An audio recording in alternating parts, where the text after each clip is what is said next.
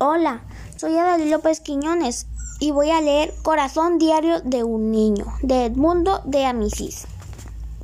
Episodio 2. Todos le piden que lo haga y se ríen como locos. Al lado de él se sienta Garofi, quien siempre anda comerciando con plumas, figuritas, estampas y cuanto objeto cae en sus manos. Sigue Carlos Novis, un niño bien que me parece muy tonto y engreído. Y tras él dos chicos que me son muy simpáticos. Uno es el hijo de un herrero.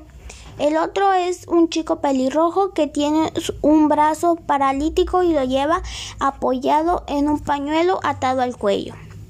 Su madre vende verduras en la calle. Mi vecino de la izquierda se llama Estardo. No es muy inteligente, pero atiende al maestro con todos sus sentidos sin parpadear siquiera. A su lado hay uno llamado Franti, de cara osca, que fue expulsado de otra escuela. Pero el más inteligente, que también este año seguramente será el primero, es Deroso. A mí me agrada mucho Precusa, el hijo del herrero, con sus ojos bondadosos y tristes. Dicen que su padre lo maltrata, pero el mayor y mejor de todos es Garrón. Un rasgo de generosidad. Miércoles 26. Precisamente esta mañana se dio a conocer Garrón. Cuando entré en la clase el maestro no había llegado aún y tres o cuatro chicos se entretenían en molestar a Crossy, el que tiene un brazo inútil.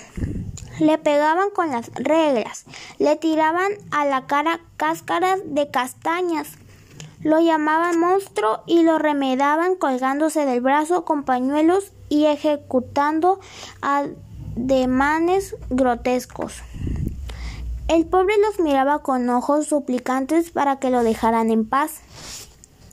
De pronto Franti, el de la cara osca, saltó en un banco y simulando llevar una canasta en cada brazo se puso a ridiculizar a la madre de Crossy.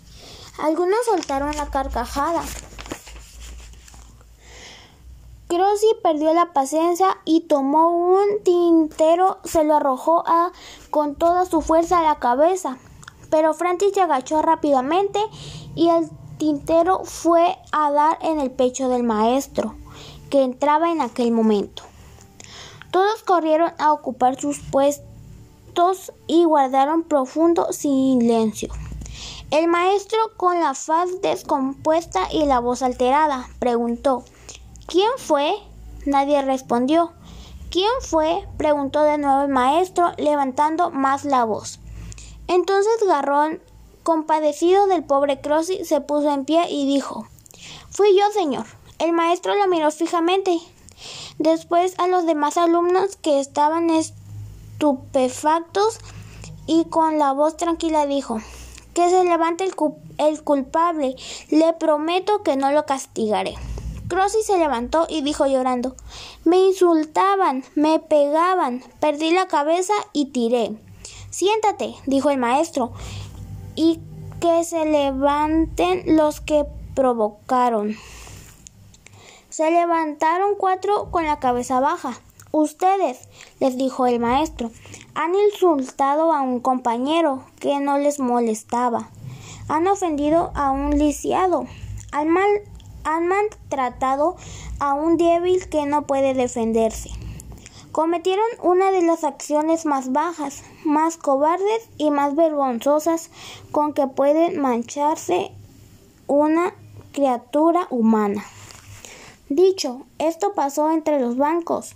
Llegó delante de Garrón, lo miró fijamente a los ojos y le dijo Eres un alba noble. Garrón aprovechó la oportunidad para decir algo en voz baja al maestro y éste, volviéndose hacia arriba a los culpables, les dijo Están perdonados por esta vez. En una buhardilla, viernes 28.